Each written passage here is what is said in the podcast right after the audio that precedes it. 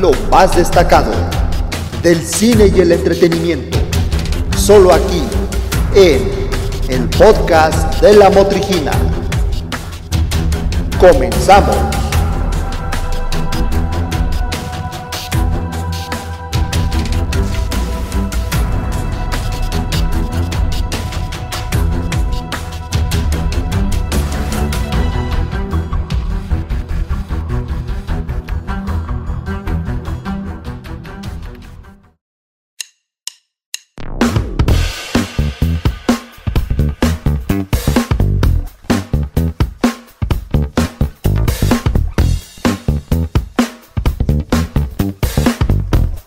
Hola, querido auditorio.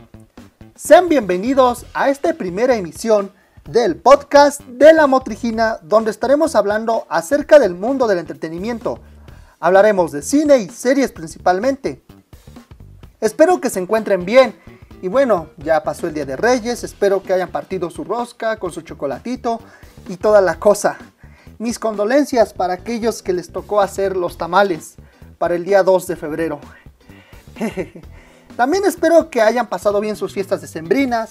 Sabemos que estas fiestas se vivieron de forma atípica.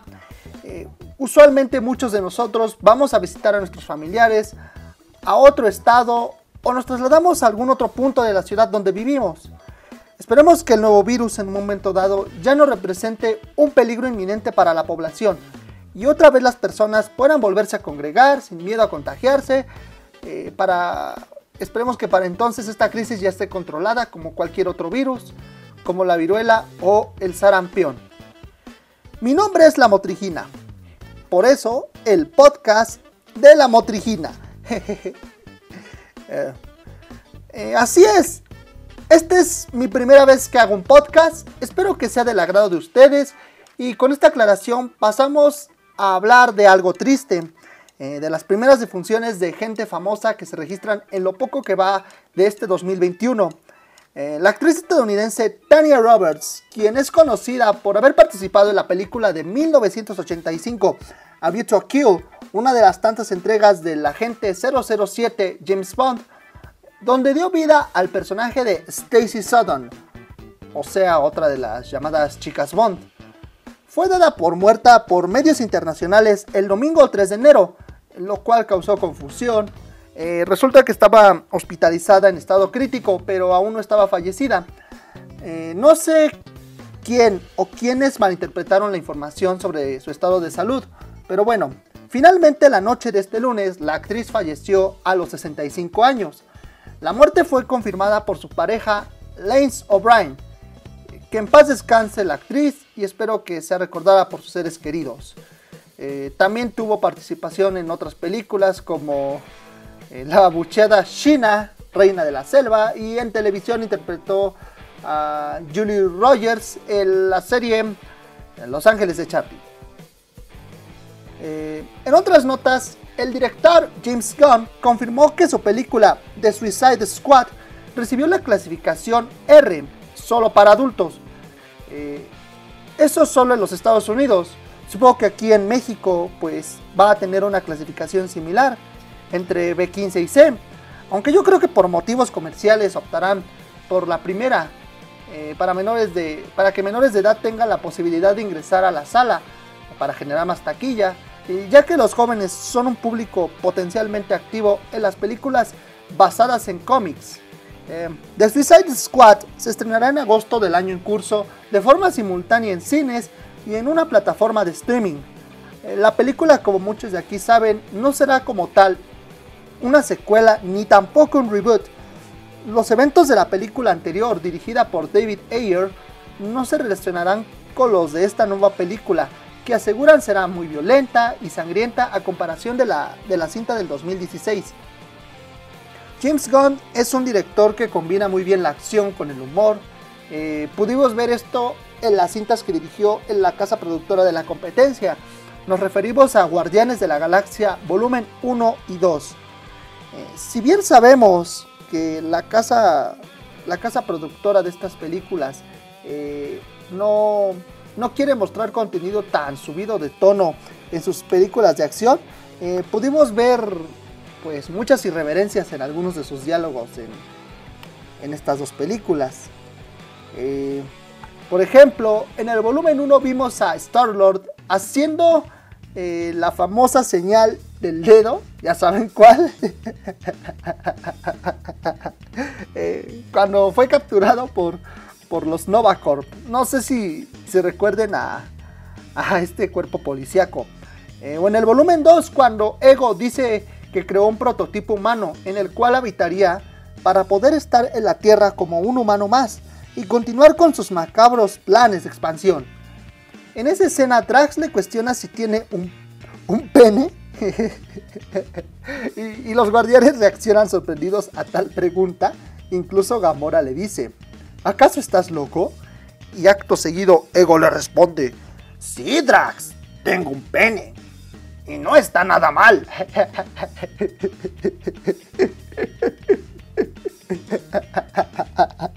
bueno, eh, eso, eso fue para, para hacer una película perteneciente a un sello con, con carácter familiar, infantil, eh, muy subido de tono. Eh, esperemos que The Suicide Squad nos traiga agradables sorpresas y, y ese humor tan característico del director pero ahora llevado a un nivel mucho más alto para complacer tanto a los fans de la historia como al público en general. Eh, la película como tal aún no cuenta con una sinopsis definida, sin embargo, esta película estará situada en una fortaleza nazi en Sudamérica que alberga presos con los cuales realizan crueles experimentos. El propio James Gunn dijo que la productora de la película le había dado más libertad creativa que la casa productora del ratón, por lo que esperamos ver todo un cóctel de irreverencias, humor negro y sangre.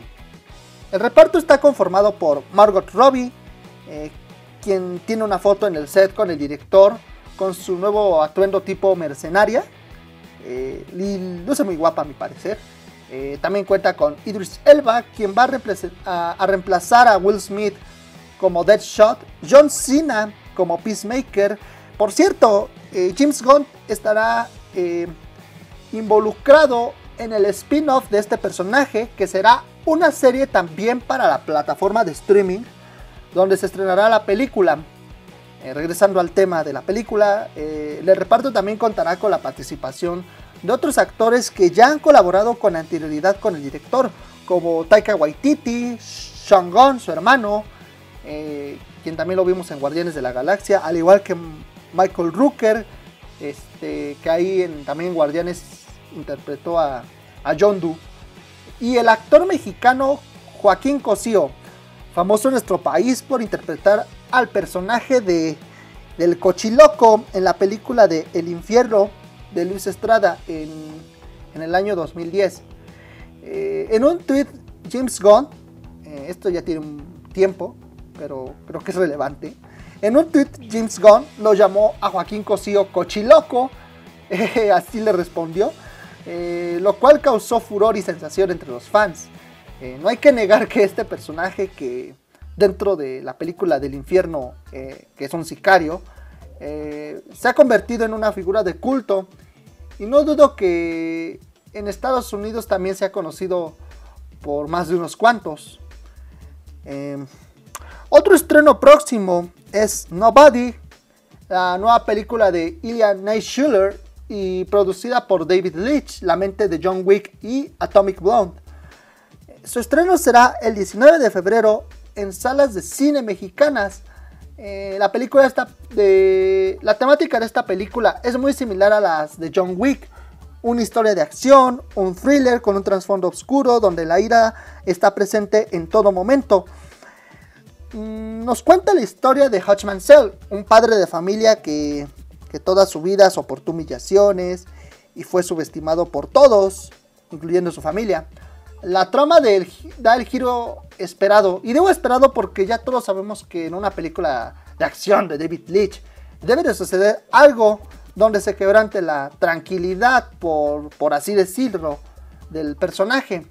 Así como sucedió en John Wick, como muchos saben, le mataron a su perrita eh, sí, fue perrita, acuérdense, era, eh, se llamaba Daisy, incluso tenía un collarcito, ahí decía su nombre, Daisy, que era el último regalo de su esposa fallecida. y eso lo puso loco de ira y de venganza y va tras el responsable, que es el hijo de, un mafioso ruso, que, quien ya de por sí tenía deslices desde años atrás.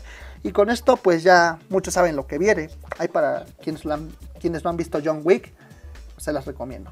Bueno, regresando al tema de Nobody, el acontecimiento del que les hablaba donde se despierta eh, ese momento de ira del personaje de Hodgman Cell, es cuando un grupo de ladrones entran a su casa en un principio permite que le roben, solo para evitar que haya más violencia.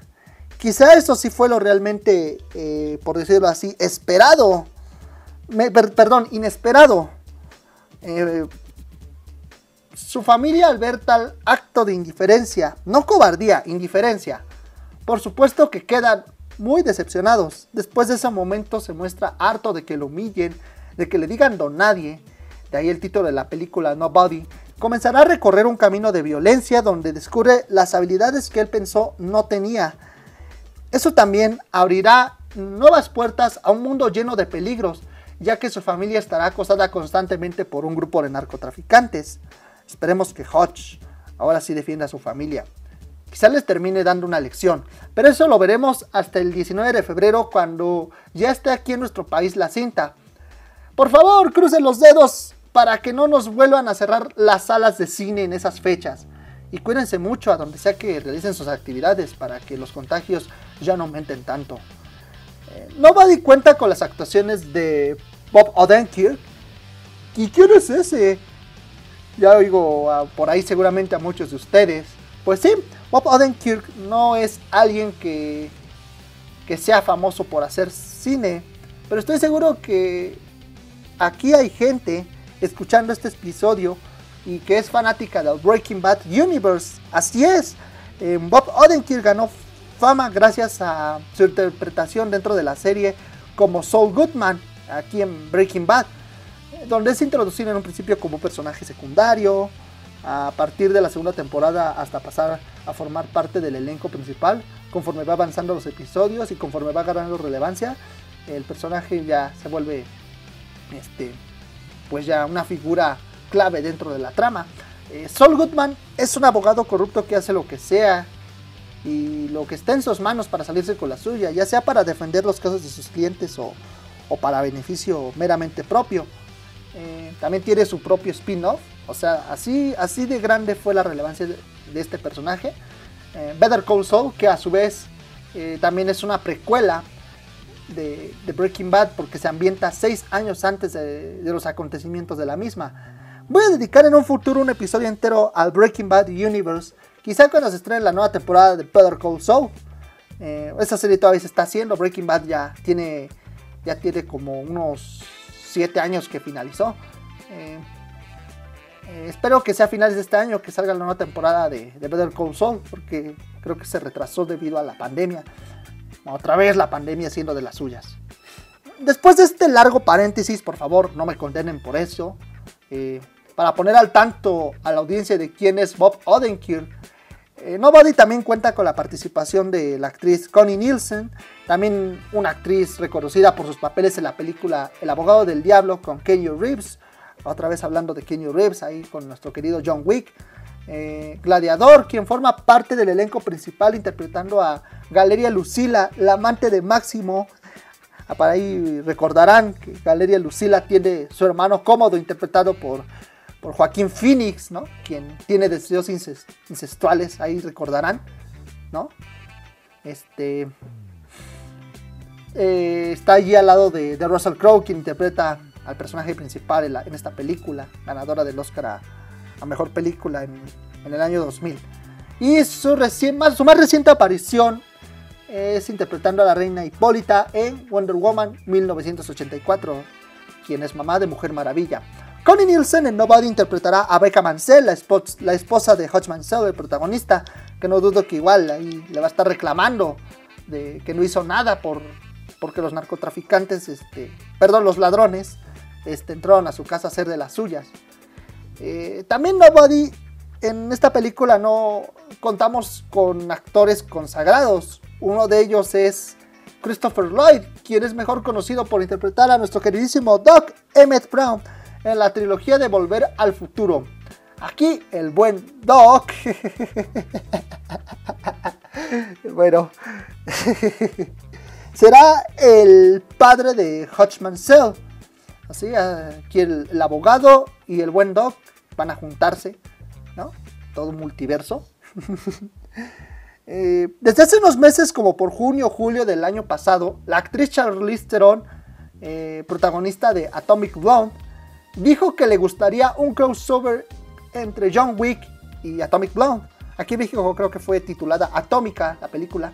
Eh, eso por supuesto sería algo emocionante para quienes son fanáticos de ambos personajes.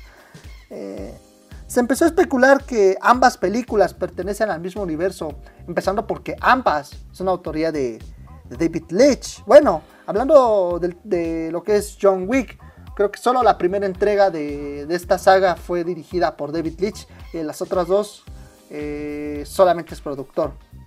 Eh, y bueno, ¿qué sería más emocionante que ver a Atomic Blonde y a John Wick juntos? Pues sería, por supuesto, integrar a un tercero, ¿no? Y posiblemente por ahí vayan a salir más, ¿no? De la, también de la mente de, David Leitch. En este caso, ese tercero sería Nobody. O sea, integrarlo con los dos anteriores, con, Atomic Blonde y con John Wick. Pues se especula que esta película de Nobody también pertenece al mismo, al mismo universo eh, donde John Wick y donde Atomic Blonde este, supuestamente también, también comparten ¿no? el mismo universo John Wick, Atomic Blonde y Nobody. Eh, pero estos solo son rumores por parte de los fans, pues el propio David Leitch no ha confirmado nada aún. Esperemos que lo considere. Y ya para. Y ya que no paramos de hablar de Katie Reeves otro de los estrenos que no podemos dejar pasar por alto es la cuarta entrega de Matrix, una saga que se supone eh, ya estaba finalizada, pero sabemos que la nostalgia también vende. Y pues el proyecto le fue presentado a la casa productora. Y yo creo que dijeron, diantres, hay que hacerlo. No olviden llenar las talegas, que esto se venderá como pan caliente. pues yo... Perdón. Inicialmente se estrenaría el, 21 de mayo de... Este, el mismo día que también se estrenaría la cuarta entrega de John Wick. O sea que Kenny Reeves iba a competir con Kenny Reeves en taquilla. Iba a estar como el meme de Spider-Man, señalando Spider-Man, ¿no? Debido a la actual crisis sanitaria, la cinta dirigida por Lana Wachowski se estrenará hasta el 22 de diciembre del año en curso, tanto en cines como en una plataforma de streaming perteneciente a la productora de la película. De hecho, tanto la productora y la plataforma de streaming son las mismas. Este, de, la plataforma de streaming es la misma donde se estrenará The Suicide Squad. También la productora es la misma de Suicide Squad. Dato curioso que nadie me pidió probablemente, pero, pero bueno. Eh, ya para esos tiempos ojalá y las fiestas puedan celebrarse como estábamos acostumbrados muchos de nosotros.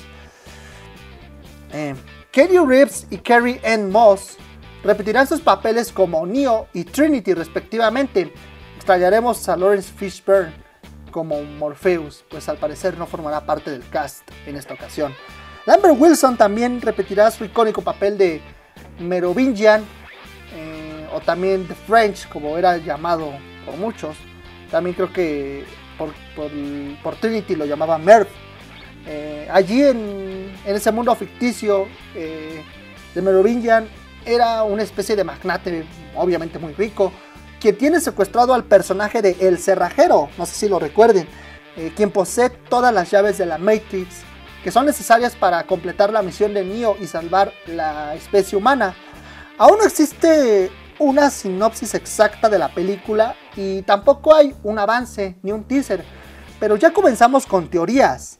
Lana Wachowski dijo en un comentario en redes, eh, muchas de las ideas que Lily, su hermana Lily Wachowski, y yo exploramos 20 años atrás sobre nuestra realidad son más relevantes hoy. Entonces, al decir que, que esas ideas hoy son más relevantes, no hace falta ser un maestro de la intuición para decir que se refiere a que todos estamos completamente virtualizados. Así es, las redes sociales son la nueva Matrix. Este día se planteó mediante un Reddit que un usuario conocido como Daydream Rex donde expone que las máquinas actualizaron el programa de, de, la Matrix de tal manera que la cultura popular y la tecnología dentro de la, de la realidad virtual fueron transformadas para que ahora más que nunca los humanos prefieran quedarse en la Matrix. A mi parecer eso sería una, una muy buena premisa. Eh, los, colaboradores, los, colaboradores humanos de las máquinas, perdón, se me traba la lengua, eh, al frente, los colaboradores de la los colaboradores humanos de las máquinas al frente de las grandes empresas de tecnología han sido reclutados para darle eh, a la nación de máquinas una ventaja psicológica a cambio de riqueza y estatus privilegiado en la sociedad. Neo todavía vive y está archivado dentro de la parte más antigua de la Matrix. Morpheus, o uno de sus aliados cercanos, es reclutado por una nueva generación de hackers y rebeldes para traerlo de vuelta. Concluye el usuario. Eh, hablando de Morpheus, como les había dicho en el cast que Lawrence Fishburne, eh, su nombre para nada figura. Pero sabemos que lo último que muere es la esperanza. Ojalá en algún momento dado, ¡pum! Eh, den la noticia de que sí se entrega al elenco. Tampoco sabemos si en esta entrega vayan a revivir a Smith, ese virus informático por si que se replicaba en personas, se apoderaba ya de la mente de, allí de, las personas dentro de la Matrix, no sé si lo recuerden, protagonizado por, eh, interpretado por Hugo Weaving. Ojalá si, si, lo llegan a revivir, pues posiblemente nos estaremos enterando, ¿no? Y ahí vemos a Hugo Weaving retomando sus funciones en la película. Bueno, eh, esto por mi parte en esta primera emisión ha sido, ha sido todo. Y ya para concluir, les quiero dar las gracias a todos ustedes por haberme escuchado. No lo hice perfecto. Este es el episodio piloto. Pero estaremos informándoles acerca de lo más relevante que vaya sucediendo allí en el mundo del cine eh, los días sábado. Esos días vamos a tener material nuevo cada semana. Ahí para que estén al pendiente. Eh, les quiero dar las gracias a todos ustedes por haberme escuchado en esta emisión. Espero que haya sido de su agrado y se hayan divertido, aunque sea un poquito con esta información resumida, pero que igual resulte interesante sobre algunas de las producciones que se estrenarán en este año. Feliz inicio de año, te deseo que te vaya excelente en tu trabajo, en tus planes y espero que estés acompañado de las personas que te aprecien eh, el mayor tiempo posible, tanto familia como amigos, o tal vez solo con familia, o tal vez solo como amigos. Como sabemos, este, no necesariamente la familia que tenemos por sangre eh, pueda ser eh, la mejor influencia, pero espero que estés bien con las personas que te hagan sentir más cómodo. No olvides compartir en tus redes si te gustó eh, para que este proyecto siga creciendo. Me puedes seguir en Instagram eh, como la Motrigina99, así todo junto, la Motrigina99, con letras minúsculas y 99, todo junto, la Motrigina99. Este, ahí para que me, me busquen, me quieran apoyar, quieran darme alguna crítica, si sí les gustó, no sé, algo que pueda mejorar. Eh, muchas gracias y nos veremos aquí, como ya les había dicho, el próximo sábado. Cuídense.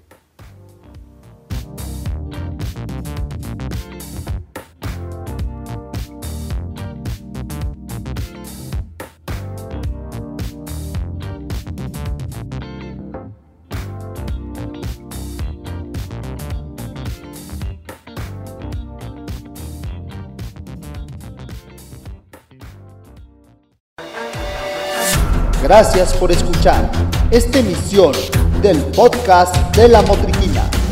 Esperamos que haya sido de tu agrado. Nos escuchamos el próximo sábado.